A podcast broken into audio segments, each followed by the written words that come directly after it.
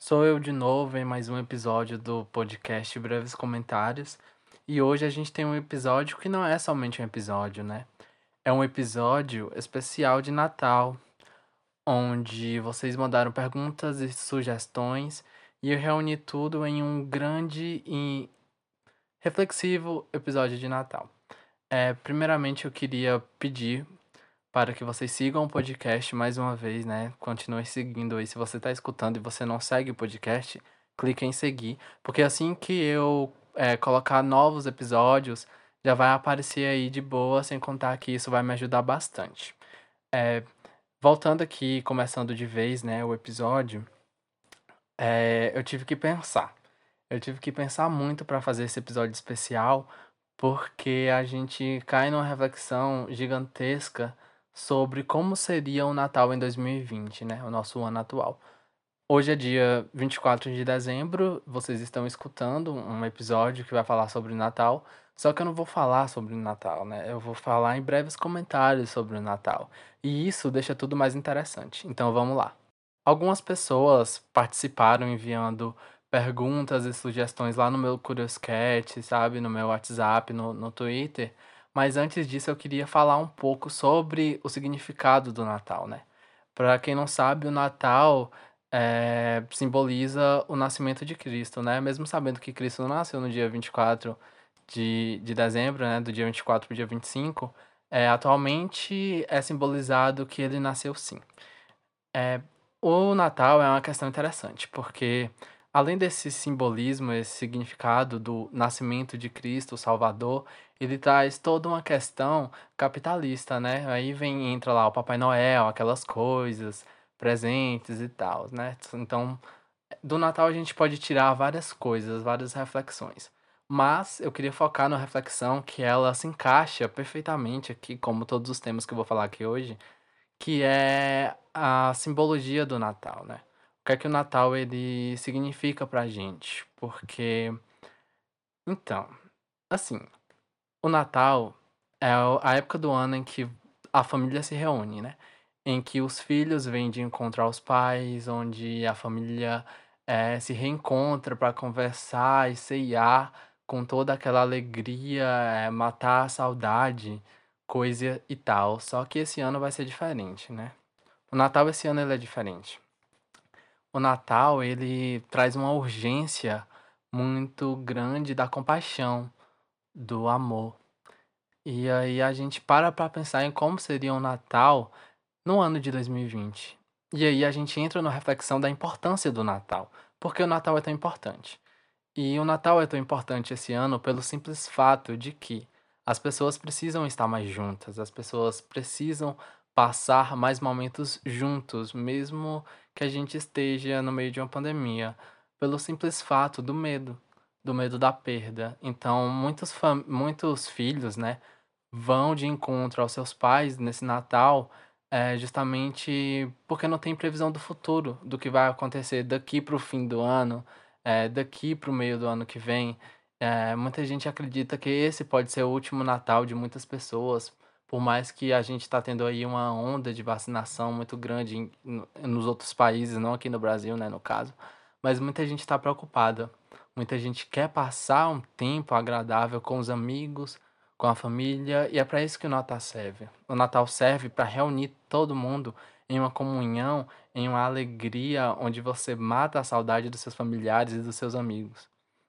E falar do Natal esse ano é muito difícil, é muito complicado, porque a gente não tem perspectiva. Muita gente não vai poder passar o Natal com sua família, e isso é muito ruim, porque isso gera saudade, gera angústia, muita angústia. Eu agradeço que esse ano eu vou passar o Natal com a minha família. Inclusive, quando eu era mais novo, né? Quando eu era adolescente, eu costumava não gostar do Natal. E a partir de uns anos atrás, essa concepção vem mudando na minha vida, porque eu percebo que o Natal é legal, principalmente porque quando eu chego na ceia, eu vou logo encher a cara de vinho. E isso é o que mais me atrai na ceia, né? Depois da comida. Mas enfim, passar um tempo em comunhão é bom a gente pensa, né, nessa, nessa comemoração natalina em dezembro, né, do espírito natalino, coisa e tal, como uma coisa esperançosa, né, uma coisa divertida. E assim, eu não sei nem como descrever como vai ser o Natal esse ano. Então, eu acredito que o meu comentário ele se encerra aqui. Mas ele não se encerra totalmente aqui, porque a gente vai linkar para uma sugestão que casa e se encaixa mais uma vez perfeitamente com o tema do podcast do episódio de hoje, né? Também do podcast, não sei o que é que eu tô falando. Mas uma pessoa me sugeriu é, a seguinte questão. Comente um pouco sobre as maiores reflexões que você teve durante o período de isolamento. E assim, falar sobre as reflexões que eu tive durante o período de isolamento é muito interessante. É muito legal, porque eu tive tempo de sobra para refazer a minha vida, para pensar na maneira que eu vivia, na maneira que eu tratava as pessoas, que eu tratava a minha família. Então, eu acredito que as maiores reflexões que eu tive, né, no ano de 2020, são inúmeras reflexões. E eu vou trazer dois pontos aqui. A maior coisa que eu percebi esse ano é o quanto eu gosto de estar na rua, o quanto eu gosto de estar na noite. E antes eu não percebia isso, mas hoje eu percebo que para mim aquilo era essencial, para minha autoestima, para minha alegria, para sei lá, várias coisas da minha vida. Enquanto eu fico dentro de casa o tempo todo, eu fico, meu Deus, como era bom. A gente passa a perceber como os pequenos momentos que você tinha com qualquer pessoa, ou com pessoas especiais, com amigos, era bom, eram únicos. E quando você se vê, sabe, é, sem esses momentos, sem essas experiências, a gente fica muito pensativo e muito é, angustiado. E isso aconteceu comigo, né? Eu parei para pensar, meu Deus, eu deveria ter aproveitado mais tal momento. Quando terminar o meu isolamento, né, a pandemia, eu vou aproveitar tais momentos, né? É o que eu penso na minha cabeça. E o outro ponto é o como é bom estar dentro de casa. Parece contraditório, mas é, sei lá. Esse ano eu parei e prestei atenção em várias coisas que aconteciam ao meu redor, não só dentro de casa, mas também no mundo né? Eu passei mais tempo na internet, querendo ou não, passei mais tempo ouvindo a televisão, ouvindo o rádio, e eu fiquei, meu Deus, como acontece tanta coisa no mundo em um ano. E na correria do dia a dia a gente não repara, a gente não para e escuta, a gente não para e percebe essas coisas, entendeu? E como é bom estar com a minha família dentro de casa. É, eu pude aproveitar muito eles esse ano e pude pensar, pude refletir várias coisas que eu vinha fazendo errado e várias coisas que eu fazia certo, mas mesmo assim não dava certo. Não sei se vocês entendem. É, no mais, é isso. Se alguém tiver uma questão ou quiser mandar a sua maior reflexão que você fez durante esse período, me mande no Curioscat ou no Twitter. O episódio de Natal, ele tá bem turbinado, né, com várias questões hoje, e eu tô falando muito rápido porque não sei porquê, porque talvez eu tenha que gravar os episódios muito rápidos com medo de algum barulho atrapalhar. Mas enfim, eu vou tentar me acalmar agora, vou tomar uma água e volto já já. Seguindo na linha, né, do episódio especial de Natal e consequentemente de fim de ano também, eu recebi outra sugestão que é falar um pouco das minhas metas para o próximo ano. Quem mandou essa sugestão foi o Marquinhos, que também mandou uma pergunta. Nesse instante a gente vai pro quadro, né? Link para pergunta. Mas falando sobre um pouco das minhas metas pro próximo ano, é complicado. Por quê? No final de 2019, eu parei e criei várias metas e eu criei vários, várias ideias sobre o que, é que eu ia fazer em 2020. E assim, não criei várias, né? Eu criei ideias e pontos específicos. Isso é natural de todo mundo. Todo mundo quer programar sua vida para o próximo ano quando chega em dezembro. E muita gente não cumpre isso. E eu sou uma pessoa que leva isso à risca. Eu sempre tento cumprir. Inclusive eu anoto, né, as minhas metas para o próximo ano. E aí, eu fiquei muito frustrado esse ano, né? Fiquei muito triste porque eu não pude cumprir a maioria das metas da, das coisas que eu tinha programado para 2020. É, inclusive, eu tinha programado um emprego e consegui dar uma boa adiantada no meu curso. Para quem não sabe, eu sou acadêmico, né? Faço licenciatura em História. E na pandemia, as aulas presenciais foram paradas, né? E a gente teve que, é, teve que se adaptar a um novo estilo de aula, de um estilo remoto que eu não me adaptei muito bem. Então, eu não fiz nenhuma disciplina, basicamente. Fiz uma, né? Uma disciplina optativa, mas mesmo assim eu esperava terminar o, o, esse ano com, sei lá, umas 15 disciplinas feitas, porque já ia adiantar muita coisa. Fora no emprego, né?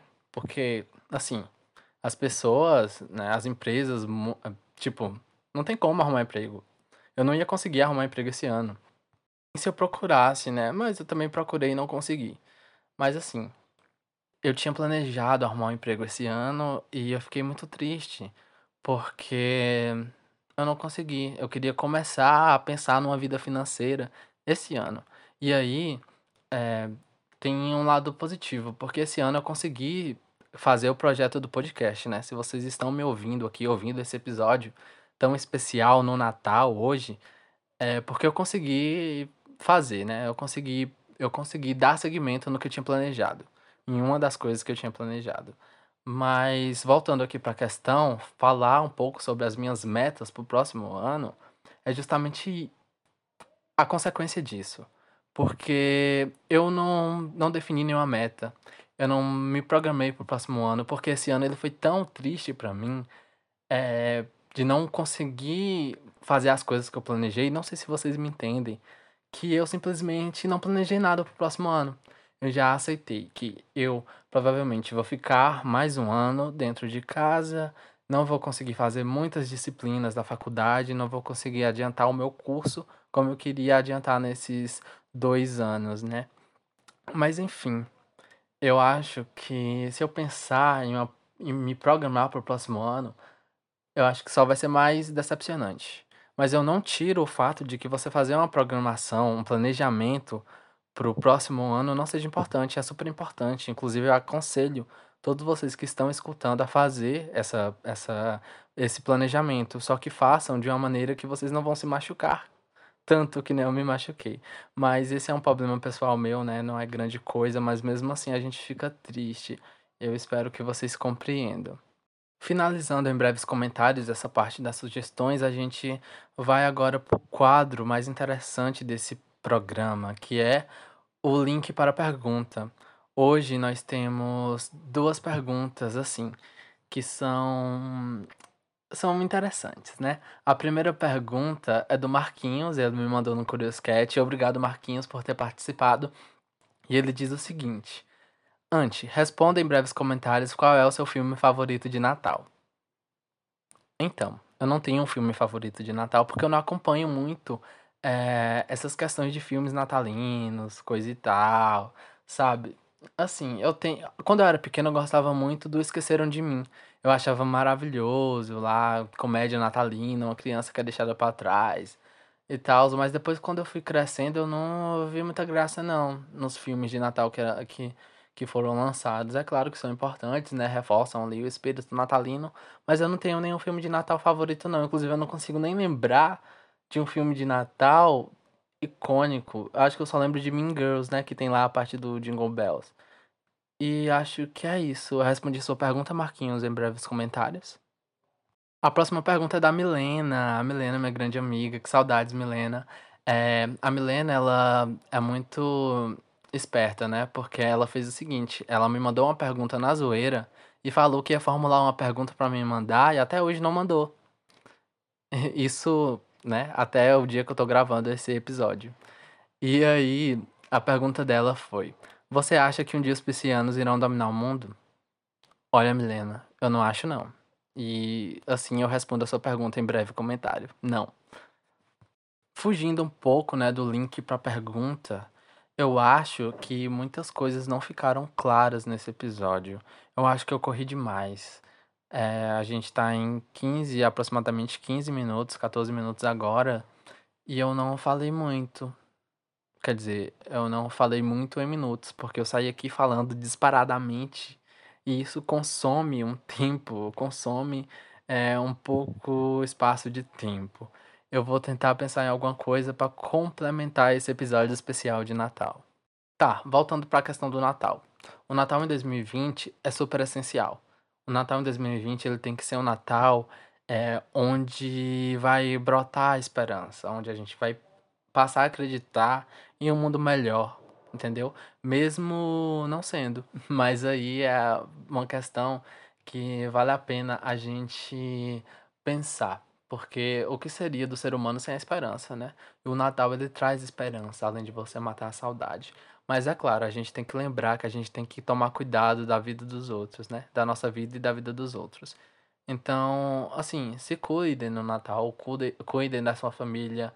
Eu sei que não é fácil, muita gente vai passar o Natal longe, mas assim, galera, se a gente superar isso, muitos natais ainda virão pela frente, eu tenho certeza disso.